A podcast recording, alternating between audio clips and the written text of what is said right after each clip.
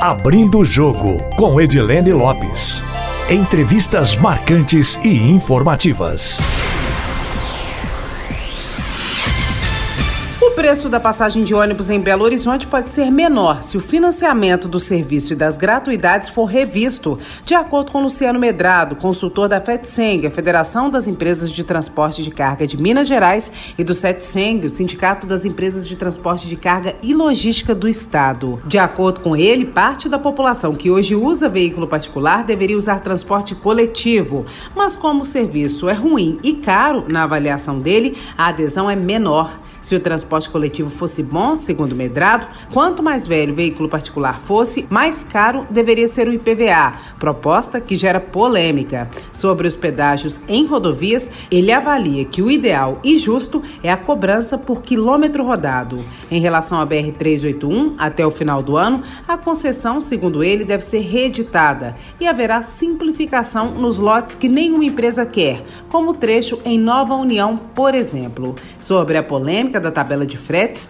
proposta depois da greve dos caminhoneiros em 2018 e que agora está nas mãos do STF, ele afirma que não está funcionando e se a discussão for conduzida tecnicamente, a tabela não deve sobreviver.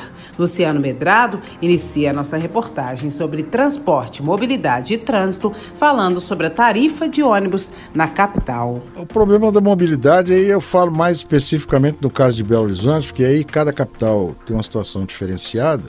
É, o problema de Belo Horizonte é, é, ele é um sistema só unimodal, tem um pequeno trecho aí de, de, que eles chamam de metrô, mas é trem, né? A gente chama tudo de trem, o mineiro chama tudo de trem, e o, e o, e o metrô, que é um trem, ele chama de metrô. É, é pequeno, de baixa capacidade, não resolve o problema, é, que vai ser privatizado esse ano, até o final do ano, CBTU privatiza tudo que ele tem lá. Você acha que vai ser primeiro estadualizado para depois ser privatizado? Acredito, Cedido da iniciativa privada? Acredito que sim. É porque exatamente para atender as nossas demandas, nós é que estamos mais atrasados nisso. Se você deixar a cargo de, uma, de um processo de concessão normal, ele vai baixar o nível de investimento para ter uma tarifa mais atrativa, mas não tem nível de serviço. Então eu acho que primeiro passa pela mão da Ventrominas, né, e depois passa por um processo de concessão dentro de um projeto que atenda melhor a demanda de Belo Horizonte. Então a mobilidade nossa aqui ela, ela é crítica, porque ela é unimodal, só tem ônibus. Não tem mais nada. Muito se diz agora que tão, a... Agora estão surgindo as alternativas dos aplicativos, né, das caronas digitais, sistema de carona digital. Mas de qualquer forma, o nosso sistema de ônibus ele, a demanda está caindo tem 10 anos.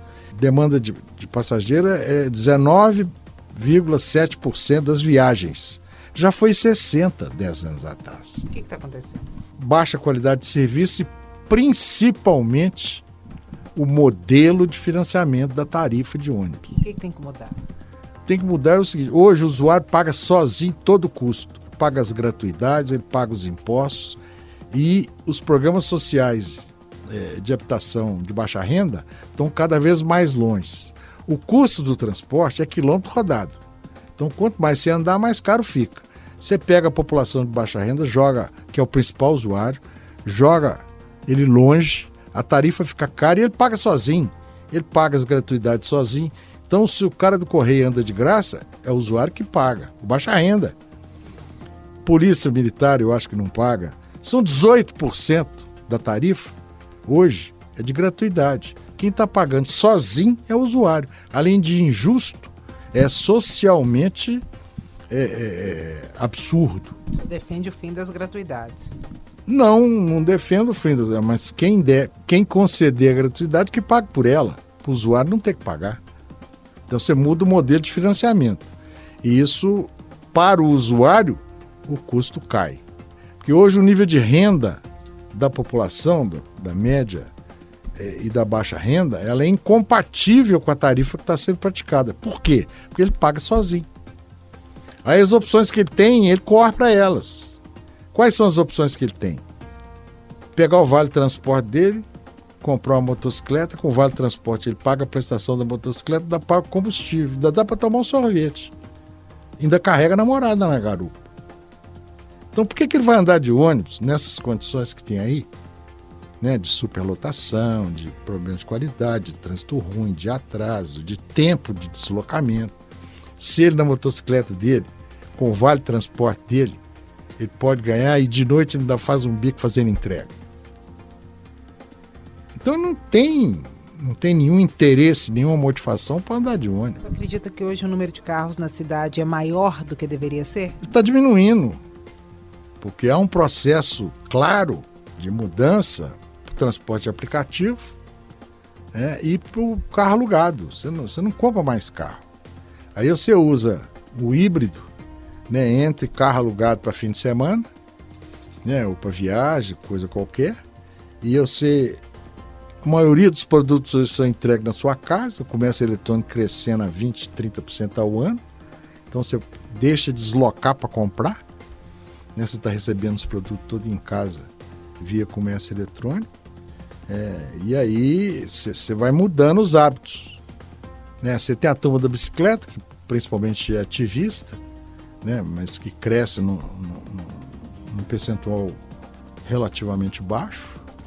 E, e, quem cresce muito, quem está crescendo muito é motocicleta. Em relação ao IPVA, qual é a política que o senhor defende de cobrança? Essa é outra distorção grave que você tem. Né? O carro, quanto mais velho, menos ele paga. É o contrário, quanto mais velho, mais ele custa para a sociedade.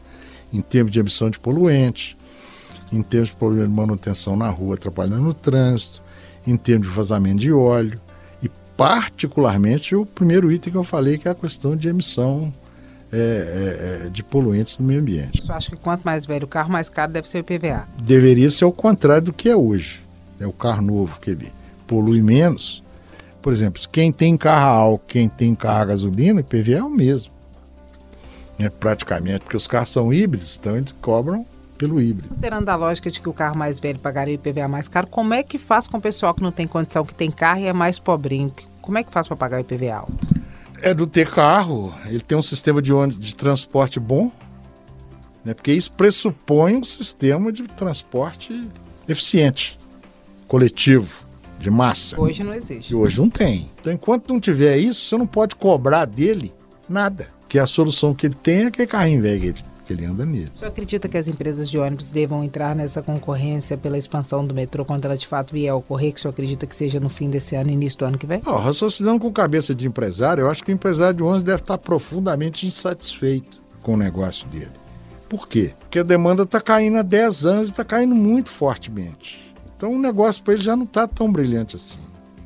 Então eu acho que ele deveria também se preparar do que vem por aí. Se tem oportunidade de investimento num sistema né, que vai ser melhor, melhor coordenado. Ele continua com o sistema dele alimentador a um custo mais baixo, né, com a tarifa, com o modelo de financiamento de tarifa diferente do que tem hoje. E eu entra, se fosse empresário de, dessa área, eu entraria em negócios de outras alternativas de, de investimento. Minas Gerais tem um problema além do metrô que parece que é eterno, que é a duplicação da BR-381. O senhor acha que finalmente o senhor que gosta do secretário de infraestrutura do Ministério de Infraestrutura do governo. O senhor acha que agora funciona, que a 381 sai, que não sai? Qual que é o grande entrave? Eu acho que sai esse ano ainda, até o final do ano sai é, vão reeditar a concessão da 381 com a 262. É, mas eu vejo algumas dificuldades. A primeira grande dificuldade é que na região até Nova União, que você tem muita invasão ali, e o custo de desapropriação ali praticamente inviabiliza. Esses lotes ninguém quer. Acho que vai sair uma simplificação ali, né, porque não terá recurso suficiente para fazer essa desapropriação. Então não vai duplicar esse trecho? Se duplicar, vai duplicar a moda antiga, ou seja, duas pistas estreitinhas com, né, com um acostamento pequenininho, que a grande solução que se mostra, a mais viável, a mais competitiva, a mais produtiva, a mais estratégica, a que mais contribui para o desenvolvimento econômico do Estado é o Rodanel Norte. Acha que ele sai? Sai quando? E por que, que não saiu até hoje? Ele, ele já foi né, objeto de manifestação de interesse lá atrás, em governos anteriores. Eu acho que volta. Não volta agora porque o, o governo, o Estado está sem dinheiro, sem recursos. Então você tem que criar uma modelagem que o Estado não precisa entrar. Aí você precisa quebrar alguns paradigmas, né? Que é o paradigma, o primeiro grande paradigma é o da outorga, né, que é uma outorga uma forma que onera né, o custo do pedágio. Você compra. Ué, se o Estado não tem dinheiro, você não vai pôr dinheiro, não pode cobrar. Pelo menos se cobrar, tem que cobrar pouco. E a outra é da tarifa pelo, pelo trecho utilizado. Que hoje você paga em 100, a cada 100 quilômetros você tem um, um, um posto de pedágio. Né? De repente você vai andar só 10 quilômetros naquele trecho. Você paga por 100. Isso não é justo, isso encarece. Então, e cria uma resistência muito grande em algumas cidades né, vizinhas da, da, da rodovia concessionada. Então, acho que o sistema tem que ser de alta tecnologia, conectado, inteligente e tudo do cartão. Você entrou aqui, você passa o cartão.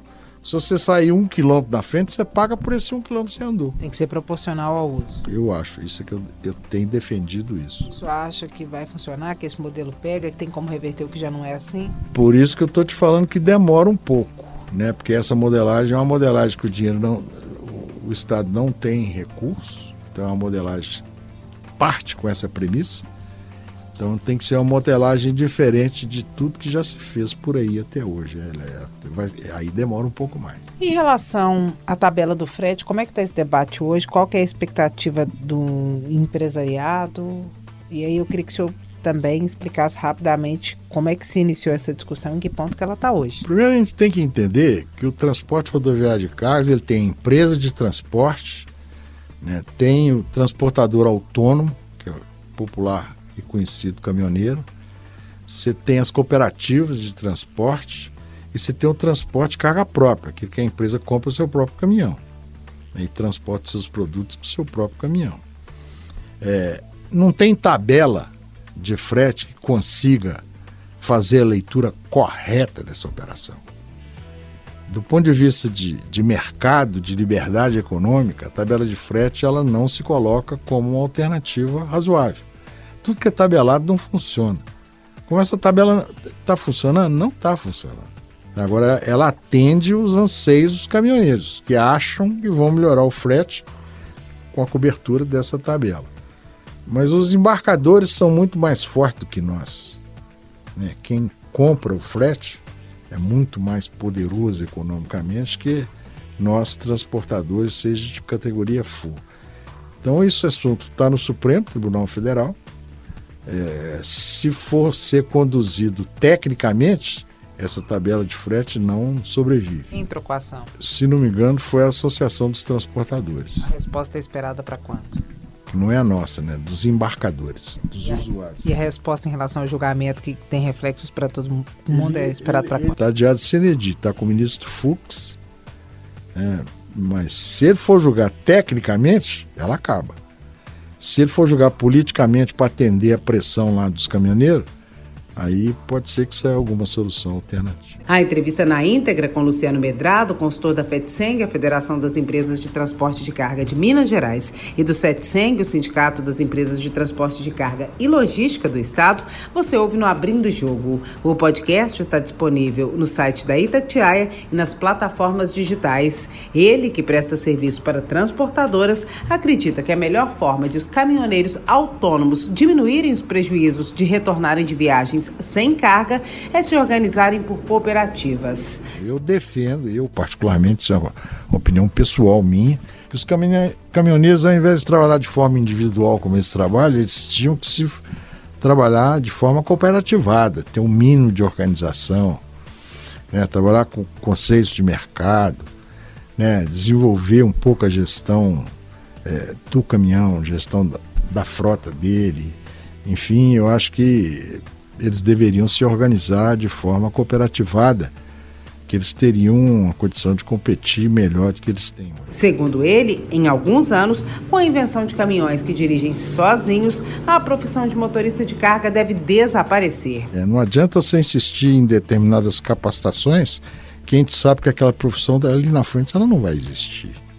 Então você começa a pensar, o nosso motorista convencional, né? Se dá para ele treinamento em direção preventiva, direção segura, cargas perigosas, Pô, não vai ter motorista ali na frente, os, os caminhões serão autônomos. Luciano Medrado também vai falar sobre as modificações atuais na legislação brasileira e o que o levou a empreender no passado. Eu aprendi lá que quando você depende de salário, você nunca fica rico.